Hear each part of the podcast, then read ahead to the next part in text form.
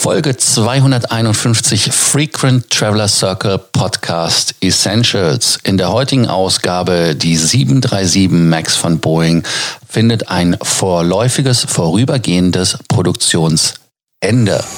Welcome to the Frequent Traveler Circle podcast. Always travel better. Put your seat into an upright position and fasten your seatbelt as your pilots Lars and Johannes are going to fly you through the world of miles, points, and status.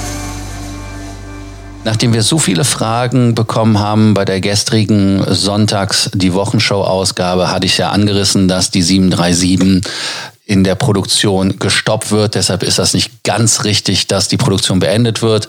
Sie wird halt wirklich nur vorläufig unterbrochen. Ähm, da wollten wir nochmal dann euch ein Update geben, weil ihr dazu Fragen habt, warum das jetzt gemacht wird und so weiter und so fort. Da gehen wir jetzt für euch ins Thema rein. Und wir haben heute einen Spezialgast, lang nicht mehr gesehen, lang nicht mehr gehört vor allem. Johannes, erlebt. Ja, ich lebe noch und äh, freue mich dann natürlich heute direkt mit, äh, mit einer solchen Folge ähm, wieder in die Podcast-Welt reinzustarten. Ich glaube, das Thema Boeing 737 MAX hatten wir jetzt, äh, wenn ich es richtig sehe, in drei bis vier Folgen in den letzten Monaten schon gehabt. Also man sieht, das ist ein absoluter Dauerbrenner und natürlich dann ideal für mich, um, ähm, um wieder dabei zu sein, um wieder reinzukommen.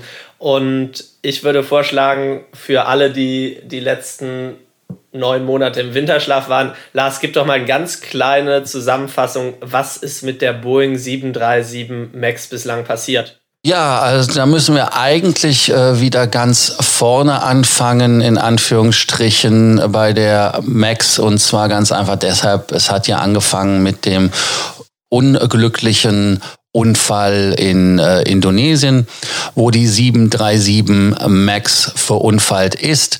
Dann hatte man sich äh, gesagt, dass man das Thema angenommen hat und dass man die Handbücher erweitert. Dann gab es aber leider einen Zwischenfall bei der Ethiopian Airlines. So sind dann leider 346 Menschen ums Leben gekommen, wenn ich den Headcount richtig im Kopf habe. Und das ist natürlich etwas, was dann der 737 MAX bei der Zulassung das Genick gebrochen hat. Man hat sich dann die Zulassung ganz genau angeguckt, hat dann festgestellt, dass bei der Zulassung, ja, ich will nicht sagen geschlammt worden ist, aber man hat halt viele Dinge der Boeing überlassen, als Firma und hat das dann der FAA einfach abgezeichnet gegeben. FAA hat das dann nochmal gegengezeichnet, gesagt, yo, wenn ihr das so macht, dann äh, ist das alles okay. Und da hat man halt festgestellt, dass gerade so ein komplexes System wie das MCAS, was ähm, bei der 737 MAX verbaut wurde, nicht unbedingt einfach verschwiegen werden kann. Und äh, man hat es halt dann ins Trainingsmanual reingenommen, aber das hat auch nicht geholfen. Und jetzt ist die Frage natürlich nochmal, was bei äh, den Leuten äh, los war, warum sie MCAS gemacht haben. Man hat einfach ähm, beim MCAS, oder beziehungsweise andersrum, ähm, MCAS hat man eingebaut, um das Flugzeug so zu fliegen wie eine 737 NG, also Next Generation, das Vorgängermodell das waren die äh, 700er, 800er zum Beispiel. Und man wollte halt, dass die Flight-Charakteristik gleich ist. Also wenn ein Pilot sich von der NG in die Max setzt, dass er A, einmal dasselbe Gefühl im Flugzeug hat, aber auch andererseits kein Type-Rating oder kein Training dafür braucht, außer diesen berühmt-berüchtigten iPad-Kurs. Also insofern hat man deshalb MCAS eingebaut, hat da diese sogenannten Angle of Attack Sensoren eingebaut, die also dann automatisch, weil die ähm, Lieb 1B-Triebwerke, äh, die hängen halt vor dem Flügel, Auftrieb erzeugen in gewissen Fluglagen, die dann die Nase automatisch runterpitcht, um genau dasselbe Verhalten zu simulieren, was eine NG hat. Also, das ist das Problem. Man hat also Technik eingebaut, um ein Flugzeug, was eigentlich nicht schlecht ist, ähm, so zu fliegen wie den Vorgänger. Das heißt also, hätte man das einfach nicht eingebaut, dann wäre da auch nichts passiert, weil das Flugzeug ist trotzdem fliegbar. Und ähm, das ist etwas, was halt das Problem geworden ist, weil man mit MCAS dann angefangen hat, die eierlegende Wollmilchsau zu kreieren. Es gibt übrigens Flugzeuge, die MCAS schon haben. Die äh, KC-10 der Luftwaffe haben dieses MCAS-System im Prinzip auch schon drin. Deshalb kamen die Boeing-Leute auch dazu, das zu kopieren, in Anführungsstrichen, beziehungsweise auch einzubauen und zu adaptieren. Aber man hat dann halt wesentlich mehr Dinge eingebaut. Zum Beispiel, dass sich das alle zehn Sekunden wieder einschaltet als Stichwort. Das war so in meinen Augen der kurze äh, Überblick und Überriss der Situation, Johannes. Äh, warum hat man sich dann jetzt entschlossen, gerade die Produktion zu ja, unterbrechen, zu stoppen, zu beenden, um sie dann wieder aufzunehmen? Ja, die Frage ist vielleicht viel eher, warum hat man sich jetzt erst dazu entschlossen? Ähm, Boeing hat damals dann, als eben klar war, dass die 737 MAX gegroundet wird, erstmal gesagt, demonstrativ, wir produzieren das Flugzeug weiter. Das ähm, Ganze, die Neuzulassung, das wird alles relativ schnell über die Bühne gehen. Und ähm, wir haben ja mehr oder weniger auch hunderte Kunden auf der ganzen Welt, die einfach auf diese Flugzeuge am Warten sind. Man hat also, obwohl das Flugzeug gegroundet war, weiterhin über Monate hinweg 42 Flugzeuge pro Monat produziert. Das war etwas weniger, als man ursprünglich beabsichtigt hatte. Aber es geht dann natürlich auch darum, äh, die ganzen Zuliefererketten, die im Hintergrund stehen, am Laufen zu halten, weil das sind viele Firmen, die, die einen Teil herstellen oder zwei Teile herstellen, die in der Boeing 737 MAX eingebaut sind, äh, die einfach auch viel kleiner sind als Boeing und die sich das gar nicht wirklich leisten können, ähm, da einfach mal für, für ein halbes Jahr lang gar nichts zu produzieren, beziehungsweise die Teile dann irgendwie auf, auf Halde zu produzieren. Da gibt's Mitarbeiter, die beschäftigt werden wollen. Das gleiche gilt natürlich auch für Boeing selbst. Aber ähm, wer sich mal die, die Bilder, die Satellitenbilder vom, vom Werk angeschaut hat, der wird festgestellt haben, dass sich da über die Zeit ähm, immer mehr Flächen gefüllt haben mit nagelneuen Boeing 737 MAX Flugzeugen, die aber nicht wirklich fliegen dürfen. Also da wurden Mitarbeiterparkplätze umfunktioniert, einfach um Platz für diese Flugzeuge zu haben. Man dachte, dass das Ganze jetzt ähm, dann auch relativ schnell über die Bühne gehen würde. Die FAA allerdings möchte natürlich jetzt auch aus berechtigtem Grund die Prüfung deutlich sorgfältiger durchführen, als man, ähm, als man das in der Vergangenheit gemacht hat.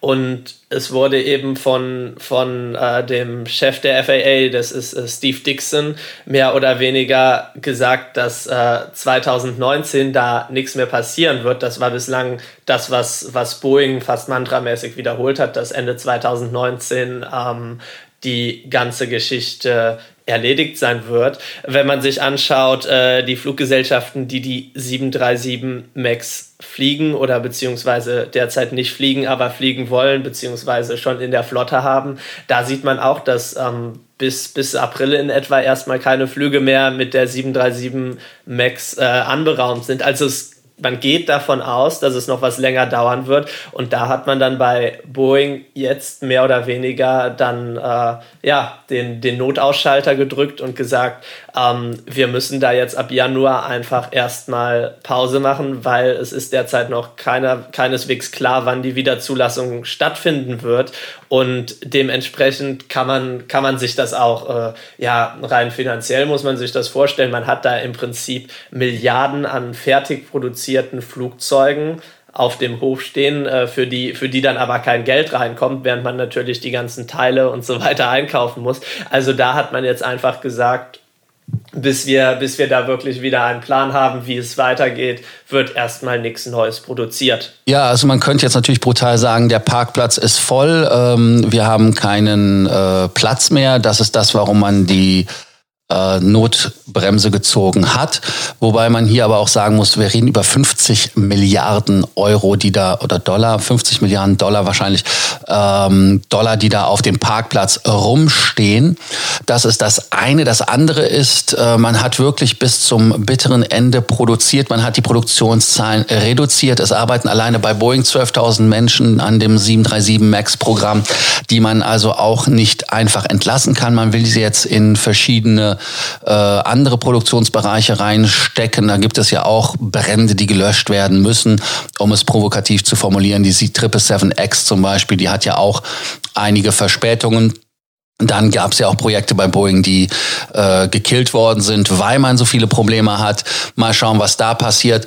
Und um euch da nochmal eine Zahl zu geben, bei der 737 MAX sind 680 ja, also das muss man sich auf der Zunge gehen lassen. 680 Zulieferer. Also es wird 90 Prozent außer Haus produziert. Man hatte 52 äh, Flug, Flugzeuge geplant, also Fuselage, wie das so schon heißt, also Hüllen, die produziert werden konnten bei äh, Spirit Aerosystems, die da ähm, die Höhlen produzieren für die Boeing. Und äh, man hatte das dann reduziert, aber die Boeing hat trotzdem für alle im Prinzip 52 Flugzeuge pro Monat weiterhin bezahlt. Also man hat so getan, als ob man die Flugzeuge in der Menge bekommt, weil genau das, was Johannes sagt, passiert, dass die Kleinen dann über die Klinge springen, weil sie es einfach nicht finanziert kriegen. Und ähm, was das heißt, das wissen wir zum Beispiel noch aus äh, anderen Zeiten bei Airbus beim A380. Da gab es doch eine Firma, die irgendwelche Flügelteile hergestellt hat, die den Sittich gemacht hat. Dann war Airbus echt Recht gezwungen, die zu kaufen, damit man weiter produzieren kann. Und das ist genau das, warum man äh, sich dagegen gesträubt hat. Einmal natürlich die Produktion aufzuhören, weil man wirklich gedacht hat, dass man weiter das Thema äh, nicht so lange haben wird, dass es also wirklich sehr, sehr schnell gelöst wird. Aber nun ist man wirklich dabei und muss es halt eingehen, das Risiko. Und Boeing wird halt gucken, welchen Contractor äh, sie wie unterstützt. Also das wird Case by Case entschieden. Und ähm, da muss man halt wirklich gucken, ähm, dass da auch kein Know-how weggeht. Weil man zum Beispiel, wenn man bei General Electric oder bei Safran oder sowas, das sind hochspezialisierte äh, Firmen, keine Sorgen haben muss, dass sie über die Klinge springen, weil die genug Kapital haben. Dann gibt es aber andere Firmen, die halt wirklich das Problem haben, ähm, dass die ja nicht nur über die Klinge springen, aber auch wenn sie nicht über die Klinge springen, dann ein, äh, ein, ein äh, Verlust an, an Brain, also an Hirn stattfindet, dass die dann abwandern und irgendwo anders sich eine neue Wirkungsstätte besorgen. Und äh, dann das nächste Thema ist, und das muss man sich auch mal überlegen, ähm, wie wichtig Boeing für Amerika ist fürs ähm, GDP. Und ähm, wenn Boeing anfängt zu husten, dann merkt man das in der amerikanischen Wirtschaft. Äh, Johannes, du bist ja heute zurück aus Amerika. Ähm, hast du da irgendetwas gehört? Ich hätte jetzt was gesagt aus erster Hand.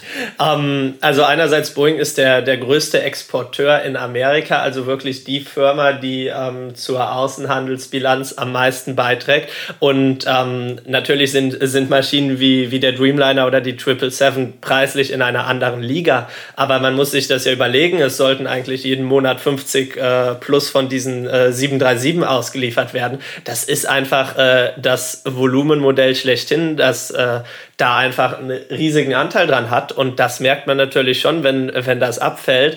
Ähm, aus erster Hand habe ich, habe ich nichts gehört, obwohl ich äh, in, in Charleston am, äh, am Boeing-Werk vorbeigefahren bin. Das ist äh, übrigens das äh, allgemein bekannte Problemwerk, wo sich der Chef von, von Qatar Airways damals beschwert hat, äh, dass er keine Flugzeuge mehr aus diesem Werk haben will, weil es da wohl bei der Fertigungsqualität äh, das ein oder andere Problem gibt. Aber genau, also es ist ein großes Problem für Boeing und man sieht das, wenn, wenn diese Supply Chain eben ja sehr fragmentiert ist und da Teile ähm, von, von hunderten Herstellern kommen, die dann auch auf, auf Einzelteile wirklich spezialisiert sind, dann kann das ganz schnell diesen von, von dir, Lars, beschriebenen Domino-Effekt auslösen. Ähm, ja, dass es dann, dann einfach äh, über die ganze Kette hinweg zu, zu Problemen kommt, dass Mitarbeiter wegfallen, Insolvenzen anstehen und ähm, ja, das ist, äh, es gibt immer mal wieder die Fälle, dass, äh, dass Flugzeuge, ich glaube, das, das war vor ein paar Jahren bei Airbus der Fall, dass die in Hamburg stehen und nicht ausgeliefert werden können,